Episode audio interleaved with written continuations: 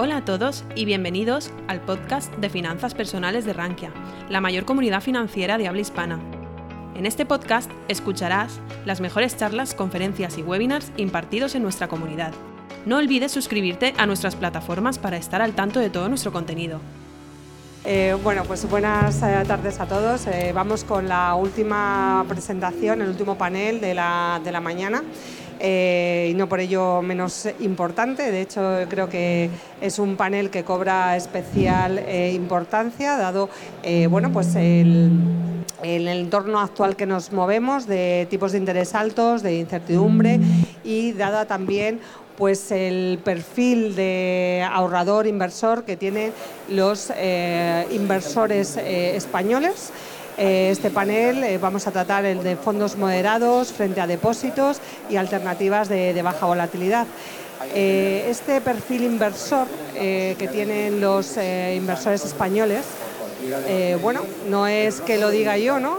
sino que por lo que hemos estado viendo en cuestión de las colas que había en Banco de España para comprar letras y los últimos datos que hemos conocido sobre depósitos de, en poder de las familias, que a cierre del 2022 es eh, más del 40% del ahorro de los eh, españoles, de las familias españolas, está en depósitos. Eh, pues esto nos muestra el bueno, perfil conservador que tienen los, los, inversores españoles. Llegamos al billón de euros, la cifra más alta a cierre del 2022 en depósitos. Eh, aquí, eh, bueno, estamos tres mujeres con el Día de, la, Mujer Trabajadora también celebrándolo y me, acompañan Emma y Raquel que nos van a dar, eh, bueno, pues respuesta a esa interrogante de dónde puede meter o dónde invertir este ahorrador español conservador su dinero, si únicamente nos tenemos que conformar con los depósitos o hay alternativas, ¿no? Eh, así que os dejo en manos de, ellas. Empezará eh, Emma a, contarnos eh, una presentación. Pues gracias. Muchísimas gracias a Arranque y a Forinvest por, por contar con Sabadell Asset Management Amundi para estar en este foro y para daros visibilidad de, alternativas que las hay en, en este entorno que estaba comentando. Voy a mostraros un documento bueno, vamos a ver en este entorno si realmente hay alternativas para los clientes conservadores. Tenemos que tener cuatro temas muy pilotados en el mercado a partir de los cuales determinamos soluciones de inversión que sean atractivas para los clientes conservadores. Y estos cuatro puntos que nosotros desde Sabadell Asset Management Amundi, que Amundi es una compañía la número uno a nivel europeo en gestión de patrimonio de fondos de inversión y líder y pionera en inversión responsable, pues ahí tenemos cuatro vectores que nos van a marcar el rumbo de las inversiones este año. Primero de todo es el equilibrio que hay entre crecimiento e inflación. Hemos visto pues, unos precios más bajos de la energía y una apertura antes de lo esperado de China, que lo que ha hecho es pues, que hay unas previsiones de crecimiento global eh, más altas. Pero seguimos teniendo un contexto económico frágil en 2023, con, una inflación subyacente que sigue fuerte. Divergencias, el segundo bloque son las divergencias de los bancos centrales. Las divergencias de los bancos centrales es que los bancos centrales tienen un desafío entre una inflación subyacente que sigue alta y una desaceleración del crecimiento económico. Y aquí hay un tema muy importante a tener en cuenta. En 2023 el punto de inflexión, el pivote lo marcará la Fed. En el momento que la Fed empiece a rebajar tipos es cuando tendremos un impulso en los mercados. Y precisamente ayer tuvimos unas, unas declaraciones del presidente de la Fed, de Powell, que decía que no, mm, eh, de momento no pararán las subidas de tipos por parte de la Fed, dado los datos eh, eh, que hay en el mercado laboral y los datos que hay en la economía americana. El siguiente punto es la reapertura de China. La reapertura de China que ha sido antes de lo esperado, esto ha provocado un impulso al crecimiento. ¿Por qué? Porque hay una demanda importante de consumo por parte de todos los consumidores eh, de un mercado muy amplio. Y esto también determina una palanca de crecimiento. Por eso os comentaba al principio que el crecimiento global ha mejorado y, y aquí un vector importante ha sido la apertura de China. Y luego tenemos un dólar.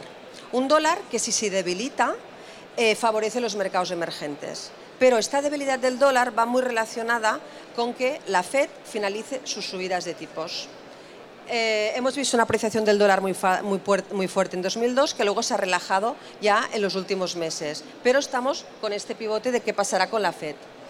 A partir de aquí, teniendo estos cuatro puntos, ¿qué podemos ofrecer? ¿Qué alternativas hay para un inversor conservador para que pueda rentabilizar sus ahorros y su dinero. Tenemos dos puntos claves. Primero, lo que llamamos nosotros el regreso de la renta fija.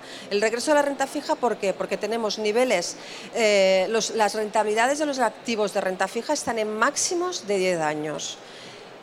Eso nos permite una combinación de fondos de renta fija individual que están ofreciendo unos tipos muy interesantes y una gestión también en las carteras multiactivo, carteras multiactivo conservadoras que en los últimos años la parte de renta fija no nos ofrecía valor y ahora podemos gestionar activamente este valor que ya, ya tenemos incorporado.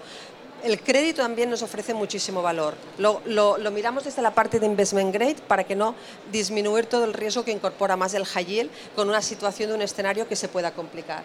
Y luego la vuelta a la diversificación. Lo que estábamos comentando antes de que la diversificación, el modelo que se conoce como 60-40, pues en el 2022 fue un año que no aportó valor.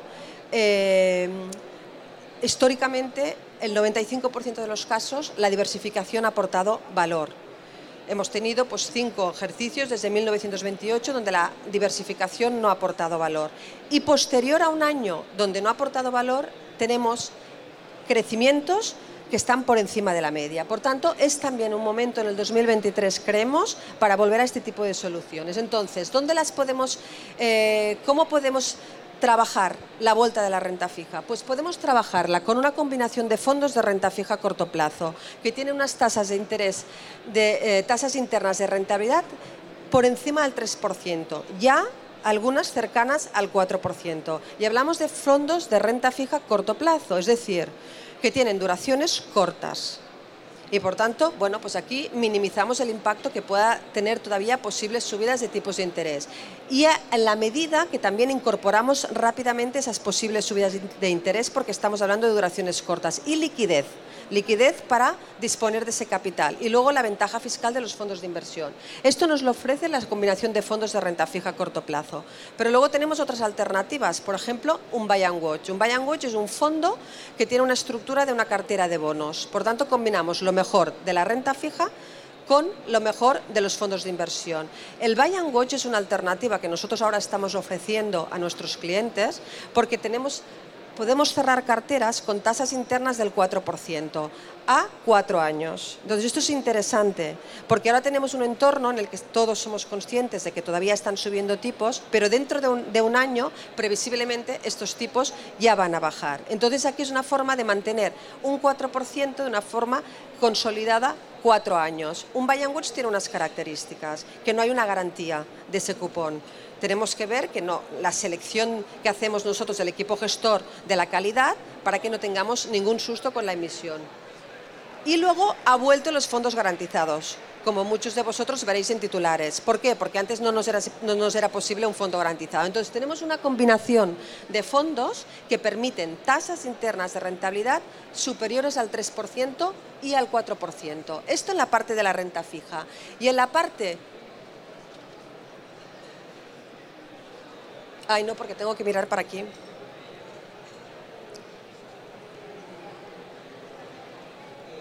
Me falta una página. Sí. ¿Eh? La de Viva Voz. Sí, la página de la gestión discrecional. Bueno, no pasa nada. Después de la renta fija tenemos otra, como os comentaba antes. Hay dos alternativas. La parte de la renta fija y la diversificación. Cuando hablamos de diversificación hablamos de soluciones multiactivo.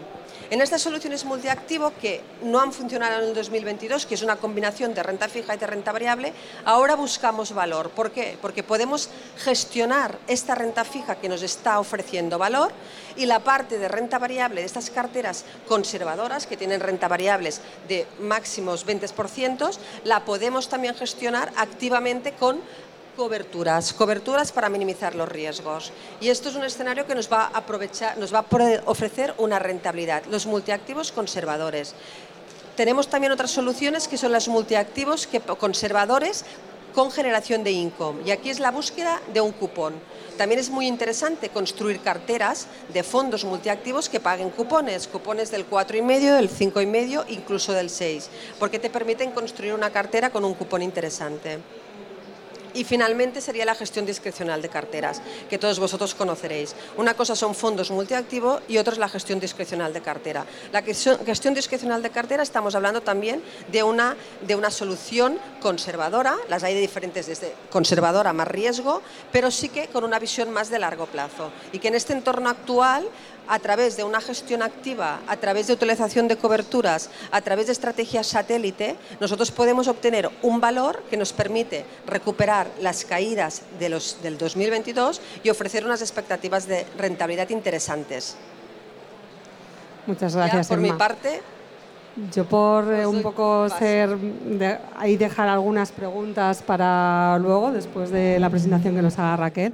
Eh, se me ocurre que, bueno, una TIR de más del 3%, una TIR del 4%, me compro un bono americano a un año que me da un, casi un 5, ¿no? ¿Para qué me voy a comprar un fondo de inversión? O sea, realmente queremos por qué eh, vamos a comprarnos un fondo de, inversión, un fondo moderado, eh, qué, mm, qué, diferencias con un depósito o con un bono en mercado nos puede dar eh, y, que sea atractivo para ese inversor eh, conservador. Lo dijo ahí como un poco la pregunta en el aire para luego si establecemos un poco el, debate ¿no? después de, Raquel, que seguramente que nos, eh, que nos surgirán otras preguntas con su presentación. Bueno, pues...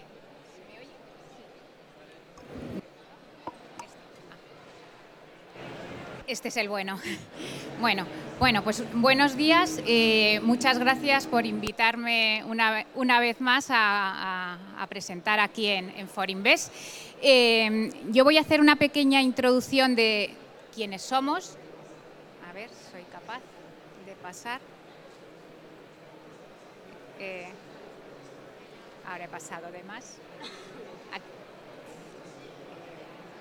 Sí. A ver.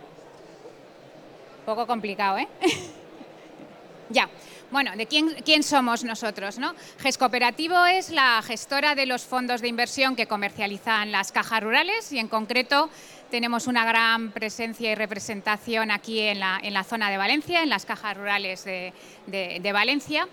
Y somos la gestora, en este momento, la novena gestora en el ranking de, gestoras nacionales por patrimonio, con casi 7.500 millones de euros en fondos de inversión que hemos ido haciendo un crecimiento bastante sostenible a lo largo de, los años y que sobre todo pues en los últimos años, porque fuimos además una de las gestoras pioneras en, el mundo de la inversión sostenible, que es un poco el, ADN que tienen las, cajas rurales, pues hemos hecho un, largo recorrido que nos ha hecho posicionarnos eh, de forma importante en, en lo que es inversión sostenible con seis fondos, un fondo artículo 9, Rural Impacto Global y, bueno, una gama de fondos muy diversificada de, fondos con estrategia de inversión sostenible, que es uno de los últimos eh, eh, eh, hitos que, ha tenido la gestora. ¿no?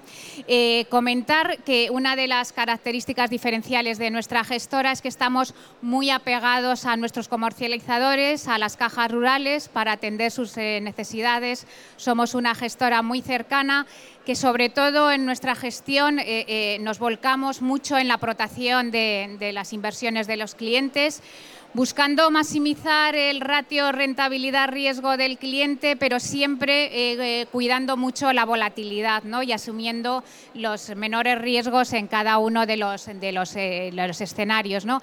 Y eso nos ha hecho pues, de que de cara a los clientes y en momentos difíciles de mercado, como hemos vivido el año pasado, ¿no? con unas rentabilidades dramáticas en la parte de renta fija que sobre todo afectaban a los clientes más conservadores o en la parte de bolsa, bueno, pues pues, eh, contener más las caídas de lo que correspondería por la política de inversión en cada uno de los fondos. ¿no? Y eso creo que, es importante. Y mm, yo por, eh, como ha comentado ya Enma un poco en, su, introducción, pero yo sí que quería hacer hincapié de lo que ha sido el año, el año pasado, ¿no? Y mm, ha sido difícil entender para nuestros clientes conservadores que por el propio hecho de ser conservadores buscaban alternativas de inversión en los productos pues que en teoría tenían menos riesgo y quizá pues salían de la bolsa ¿no? o tenían muy poquita exposición a bolsa para buscar alternativas de inversión en, en la renta fija. Y justo la renta fija el año pasado fue la que nos ha dado mayores disgustos y era difícil explicárselo a los clientes. Y el motivo ha sido esto, ¿no? Una inflación que, eh, eh, bueno, pues en el, en el, último año y medio, ¿no? cuando empezamos a, recuperar la normalidad ¿no? después del COVID, pues eh, se disparó. Era difícil contenerla, se pensó en un en primer momento que era una inflación que iba a ser temporalmente alta, pero al ver los bancos centrales que era una inflación que se estaba manteniendo en el tiempo, decidieron actuar y eso pilló un poco en contra del consenso de mercado, ¿no? Mucho más rápido y mucho más drástico las subidas de lo que se había planteado en principio, ¿no? Esa actuación de los bancos centrales, tanto de la Fed como del Banco Central Europeo, puso a los tipos, a los, a, tipos de los, os ponía aquí en la presentación, ¿no? Eh, tanto en Estados Unidos el 2 años y el 10 años, en Alemania, en, Reino Unido, en España, pues eh, de estar en negativo a rentabilidades en torno al 3, 4 en un solo año. Esa subida de tipos en las carteras de activos de renta fija de nuestros clientes, que tenían compradas bonos, han impactado en el precio y han supuesto unas caídas en rentabilidades que en los plazos más cortos han estado en torno al 6-7% y en los plazos más largos se han ido a doble dígito. ¿no? Y esa ha sido eh, eh, el, mayor sufrimiento que han eh, vivido los clientes, que como decían tanto Araceli como, como Enma, ¿no? esas carteras mixtas ¿no? de clientes que bueno, pues, em, tenían una parte en renta fija y, otra parte en renta variable, por la parte de renta fija han visto caídas importantes y en la parte de renta variable, pues los mercados el año pasado tampoco sumaron, ¿no? Y ahí veis un poco el comportamiento, casi, casi el IBEX 35 fue el que mejor lo hizo, ¿no? Y cayó un 5%, pero Estados Unidos pues cayó, Alemania pues cayeron con, doble dígito, ¿no? Con lo cual fue un año pues eh, eh, complicado, ¿no? Y, sobre todo porque el foco estaba en una inflación desbocada que había que intentar detener y, moderar eh, lo más rápidamente posible, ¿no? ¿Qué nos encontramos en este año? Pues que después de eh, bueno, pues un sufrimiento en el año pasado, ¿no? la parte positiva del sufrimiento de nuestros clientes es que en este momento y por primera vez en muchos años estamos viendo en la renta fija rentabilidades atractivas y estamos viendo que las tires de los bonos están entre el 3, incluso el 4%, ¿no? Depende de los mercados y depende de los plazos. Con lo cual, eh, em, hemos pasado de un escenario irracional de los mercados que hemos vivido durante mucho tiempo, que era complicado explicarle a los clientes que prestaban su dinero al, Estado ¿no? y encima tenían que pagar por ello, que es lo que hemos vivido con intereses negativos, a tener ahora rentabilidades positivas y como decía Araceli, ¿no? pues teníamos colas en Banco de España de clientes que han visto letras del Tesoro, que bueno, en la, en la última subasta de ayer por encima del 3%. ¿no? Entonces, eh, hay valor ya en la renta fija y la parte positiva es que para nuestros clientes conservadores pueden ahora obtener rentabilidades positivas con calidad crediticia buena y en tramos cortos, ¿no? Porque sí que es verdad que las expectativas es que, aunque la inflación parece que ha tocado techo, ¿eh? y parece que está un poco doblegándose, todavía está en niveles altos. Con lo cual, los bancos centrales van a tener que seguir actuando. ¿eh? y van a tener que seguir subiendo tipos. Si bien lo que se espera de subidas de tipos no son de tres puntos en un año, sino que estamos esperando subidas de tipos o en Estados Unidos de un cuarto de punto, medio punto, ¿eh? y acabar en niveles del 5,25, 5,50, y en Europa, pues acabar en niveles de en torno al 4, ¿eh? Eh, que es lo que se espera. Es decir, que como ya estamos en niveles altos, ese escalón adicional en términos de volatilidad y en términos de riesgo va a ser de menor intensidad. Y en todo caso, ¿eh? para un cliente cuyo horizonte de inversión no sea el corto plazo, en el medio y largo plazo, estas carteras en las que se está invirtiendo en este momento están generando eh, tires positivas y rentabilidades positivas que, como decían antes, en torno al 3 o, incluso el 4%. ¿no? Y, aquí tenemos gama de producto ¿eh? en función de los niveles de riesgo que quiera asumir el cliente. Y podemos estar en el, peldaño más bajo de riesgo, que es el equivalente a las letras del tesoro ¿eh? a, un año, que también tiene su contrapartida en un fondo de inversión ¿eh? y hay fondos de inversión a muy corto plazo que están generando rentabilidades positivas en, plazos de seis meses, un año y a partir de ahí, en función del cliente, el riesgo que quiera asumir, pues tienes una gama que si luego da tiempo, pues podríamos comentar. Y para terminar eh, de mi exposición, yo sí que quería, y puesto que ahora eh, tenemos productos que no existían, ¿no? Teníamos el depósito escondido porque los depósitos no estaban pagando eh, eh, ninguna rentabilidad. Las letras eh, con tipos negativos pues tampoco era un activo atractivo.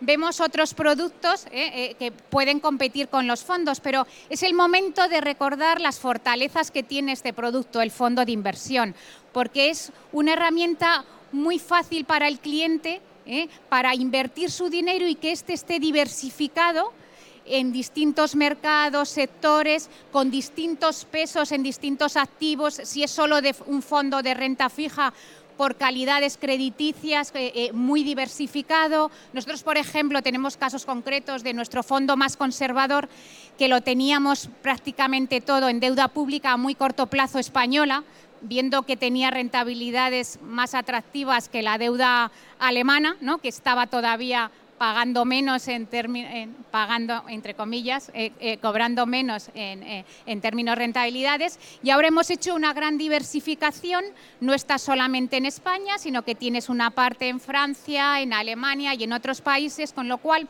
lo que ha ocurrido también eh, en, estos niveles que tenemos ahora de rentabilidades positivas es que los fondos de renta fija han diversificado su riesgo porque hay mayores oportunidades de inversión ya con calidad crediticia buena. No hace falta irse a un high yield ¿eh? a bajas calidades crediticias o sin rating para obtener rentabilidades positivas. Y el hecho de tener un fondo de inversión que tiene una gestión activa, que está gestionado por profesionales, que te diversifica las inversiones y que tiene un componente importante y es la fiscalidad. Si el cliente no necesita el dinero, el estar invertido hoy en letras del tesoro va a hacer que tenga que pagar por los rendimientos de la letra del tesoro y probablemente dentro de un año volverá a comprar otro activo o las letras del tesoro a los tipos que estén en ese momento o cualquier otro activo. ¿eh? ¿Qué necesidad hay de tributar si mi objetivo es la inversión a largo plazo? Y por terminar ya, simplemente comentar que la alternativa eh, para los clientes sería no solo un fondo, sino hacer un grado mayor de diversificación y tener una cartera asesorada ¿eh? Con una gestión muy diversificada en función eh, del, perfil de riesgo que quiera asumir. Muchísimas gracias, Raquel. Bueno, Yo después de las eh, dos ponencias que, hemos tenido, creo que eh, mm, la conclusión ¿no? que saco es un poco abogar por los fondos moderados. Eh, frente a los depósitos por esas cualidades que tienen los fondos de diversificación, de traspasabilidad, según estemos en un entorno u otro de mercado, podemos adaptar esa estrategia de mercado traspasando fondos y sin tributar y un poco por la diversificación que tiene. No obstante, me gustaría también centrar eh, que parece que se ha traído ¿no? a colación que fondos moderados significa renta fija.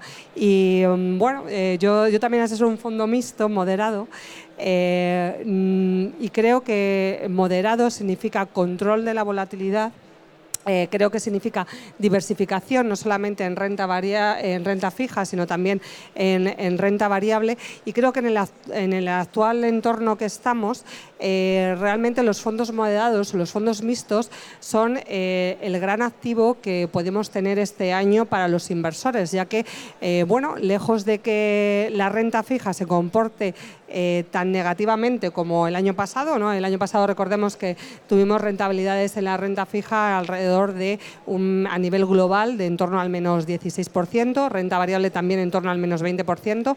Eh, este año, eh, por la política monetaria que van a seguir los distintos bancos centrales, eh, la caída en la renta fija será menor. Sí que es verdad que eh, seguimos en este entorno de subidas de tipos. Eh, ha nombrado Emma la reunión de ayer de, eh, o la comparecencia de ayer de Powell, en la que nos comentó que esa subida de tipos de interés sería aún mayor. No se descartan 50 puntos básicos para la próxima reunión del 22 de marzo. Y en Europa estamos con esas subidas también de 50 puntos básicos en las próximas reuniones de, de marzo. O sea que quedan recortes en la renta fija. ¿no? tenemos que ser cautos y en la renta variable pues eh, aunque hemos empezado el año con muy buenas eh, perspectivas y muy buenas visiones eh, y muy mercados todos en verde, pues también hay que ser cautelosos, ¿no? Porque esta subida de tipos de interés puede afectar al crecimiento y, bueno, pues llevar al lado micro, al lado de los beneficios de las empresas, a que recorten sus beneficios y sus márgenes. Entonces, dado este entorno, eh, la cartera 60-30, que es la gran perdedora del año pasado, ¿no? en un estudio que hay desde 1928 a 2022, es el, año 2022 es el tercer peor año de, una, de la cartera 60-40, 60%, renta variable, 40% renta fija. Eh, por delante de ese 2022 está eh, los años de, la Gran Depresión estadounidense y por detrás del 22 el 2008, que es la gran crisis financiera. ¿no? Entonces, en este entorno de incertidumbre, la cartera 60-40 va a volver a esas rentabilidades por encima del 10% que nos tenía acostumbrados en la última década, ¿no? porque en la última década eh, ya cortamos el plazo ¿no? de, la serie, eh, únicamente pues en el 2018 registró rentabilidades negativas por el lado de la renta variable, y en el 2022, que ahora mismo, que lo hemos comentado, en rentabilidades de menos 17% esa combinación. ¿Creéis que este año es el año de los mixtos moderados y de esa combinación eh, tan denostada el año pasado? Pues referente a, creo que no, no, hay, no hay volumen, me parece, ¿no? Igual tendré que.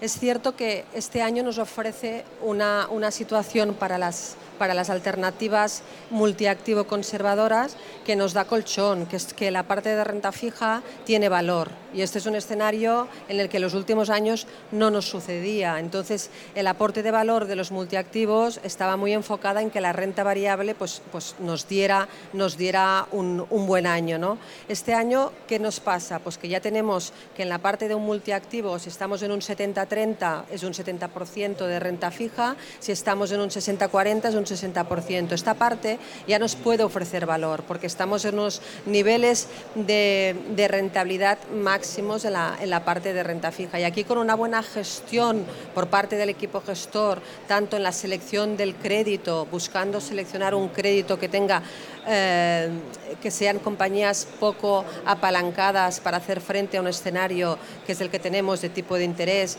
y, poco endeudadas en el sentido de que no les perjudique una, una, ralentización del crecimiento, son compañías que nos pueden aportar valor en la cartera, porque el crédito tuvo un reajuste de precio muy fuerte en el 2022 y ahora tenemos niveles interesantes.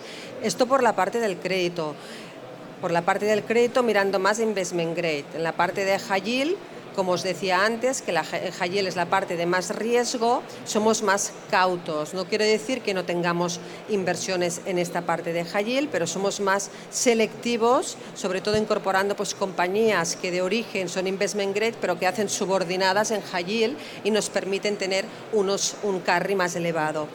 Con eso lo que eh, quiero reflejaros es que la pata de renta fija pues tenemos un valor que no teníamos antes. Y en la pata de renta variable, si bien estamos cautos, cautos en el sentido que estamos relativamente un, pelín por debajo de lo que sería la neutralidad de los fondos por este escenario, la gestión activa que tienen este tipo de soluciones a través de todas sus coberturas, y en las coberturas lo que ponemos es en valor que se produzcan escenarios de riesgo eh, alternativos, pues nos permite capturar el valor. Entonces sí que creemos que son soluciones que en un 2023 nos pueden ayudar a recuperar las pérdidas de un 2022 que si no en otro tipo de inversiones sería difícil de poder hacerlo. Oyendo te quería apuntar un, un, dato, vamos, eh, que los datos que hemos dado antes de, estos eh, años que, han sido negativos para esta cartera 60-40, yo veo que son un poco tricky, ¿no? un poco, tienen una trampilla, y es que... Se coge como renta variable el comportamiento del Standard Poor's en estos años y como renta fija el comportamiento del bono americano. ¿Esto qué significa? Que hay que poner en valor, como tú bien has dicho, la gestión activa en estos momentos de... Eh, cartera 60-40, que no es solamente el estar indexado en estos momentos de incertidumbre, sino que hay que poner valor esta gestión de los, de los fondos mixtos por las dos partes de las grandes clases de activos. Solamente por apuntar esa idea que se me ha venido. Pues en, nuestro caso, eh, para un cliente moderado, pues eh, un poco apuntar lo que ha dicho Enma, ¿no? que efectivamente la renta fija en este momento está generando valor y es una pata importante de la parte mixta, pero eh, para un cliente de perfil moderado sí que es importante seguir en los mercados de renta variable. ¿no? Eh, nosotros en la gestora, en renta variable, estamos prudentes también y con una infraponderación con respecto a benchmark, ¿eh? porque es verdad que partíamos de un año muy malo y hemos tenido un mini rally de dos meses ¿no? Que, que, mm, no ha recuperado la totalidad de las pérdidas, pero bueno, las ha minorado, ¿no? pero la incertidumbre sigue ahí y, por prudencia pues eh, eh, hay que estar en los mercados. Lo ha hecho muy bien eh, Europa frente a Estados Unidos que lo ha hecho algo, algo peor, ¿no? Con lo cual, pues eso, un fondo de inversión o una cartera de fondos de inversión moderada debe tener una parte de renta variable también diversificada, no solo en una zona geográfica, sino diversificada en las distintas zonas geográficas para intentar captar valor ¿eh? en, todas, eh, en, todas las oportunidades de mercado que puedan eh, surgir. ¿no? Pero sí que por la parte de renta variable, como comentaba antes, ¿no? ya no es necesario asumir tanto riesgo porque la parte de renta fija también está generando valor. ¿no? Y entonces, en ese sentido, pues, pues tener una prudencia. ¿no?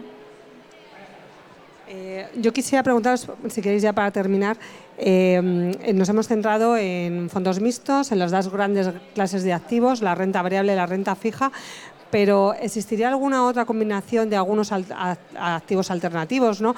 Eh, bueno, pues actualmente eh, pues la inversión en activos alternativos, en private equity, también se ha bajado el importe que pueden acceder los inversores privados a 10.000 euros. Eh, ¿Incluiríais dentro de estos fondos moderados o dentro de esta cartera moderada algún activo alternativo de baja volatilidad o realmente esos sí, no existen, esos activos alternativos de baja volatilidad, sino que nos aportaría más volatilidad a la cartera. Eh, efectivamente, eh, nosotros, por ejemplo, en, 2000, en 2022, la dificultad de encontrar valor en la renta fija hizo que en la pata conservadora de las carteras eh, incorporáramos activos de gestión alternativa de baja volatilidad porque era una forma de conseguir algo de descorrelación y de rentabilidad que no nos estaban dando, que nos estaba dando la renta fija. Sí bien, ya empezamos a finales del 2022 a trasladar esas inversiones de gestión alternativa que teníamos en la pata de renta fija hacia inversiones puras en renta fija porque nos estaba empezando a dar valor. Y esto ha sido el movimiento que hemos hecho dentro de las, de las propias carteras cuando hablamos de gestión alternativa eh, líquida. Si bien utilizamos, pues luego es muy importante para nosotros también desde un punto de vista de coberturas la exposición que podamos tener en oro. Es una exposición que la tenemos también en las carteras porque nos descorrelaciona eh, muy bien. Y luego está la parte, lo que comentabas de la inversión en private equity, que son inversiones muy interesantes y que son inversiones que evidentemente tienen otras características y una de ellas es que no hay liquidez, en el sentido de que son inversiones a 5, 6, 7 años. Y lo que siempre decimos es que esta falta de liquidez muchas veces lo que hace es que el inversor eh, se frene de ese comportamiento que puede tener impulsivo en momentos de correcciones de mercado y mantenga la inversión, porque el private equity pues, te obliga a unos horizontes de medio a largo plazo y esto al final aporta unas rentabilidades muy interesantes. Es decir, que tener pinceladas de inversiones en private equity es muy interesante en el portfolio, pero estamos hablando de unas inversiones que no son líquidas y desde el punto de vista de gestión alternativa eh, que nos ofrezca liquidez, que son fondos de gestión alternativa, pues los teníamos en mayor medida el año pasado, por lo que os comentaba de que no encontrábamos valor en la renta fija y hemos ido disminuyendo este año porque tenemos ya valores muy interesantes en el mundo de la renta fija. Por, vuestra, por vuestro lado.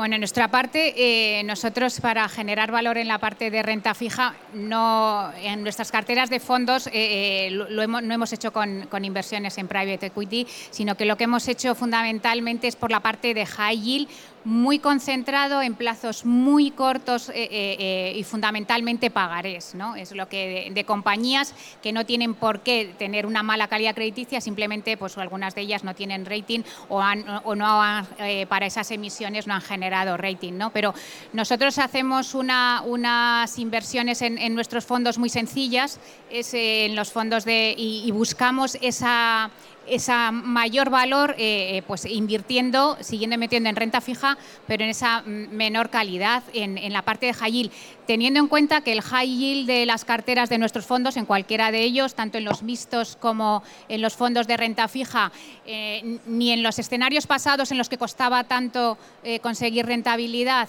estaba en niveles altos, sino que estaba por debajo del 10%. Lo que hemos hecho ahora es que como hay rentabilidad en, el investment grade, lo que estamos haciendo es reducir la exposición en ese high yield de muy corto plazo, porque sigue siendo de muy corto plazo, pero ahora en nuestros fondos pues prácticamente pesa pues en torno a un 5% o 7%. ¿eh? Tenemos un fondo de high yield, tenemos fondo de bonos corporativos, pero no hacemos estrategia de multiactivos ni, eh, eh, ni de inversión alternativa en nuestros fondos. Muy bien, pues muchas gracias. Espero que esta presentación les haya servido para eh, pues pasar de ahorrador a inversor, que más, más que nada es eso, los depósitos son ahorradores, los fondos son inversores, es inversor a largo plazo y que ha quedado bueno, pues, eh, esa, esa apuesta por los fondos moderados y bueno, ahora eh, como se dice, el turno es vuestro. Si tenéis alguna pregunta, seguramente que Raquel, Emma y yo misma estamos encantadas de responderos.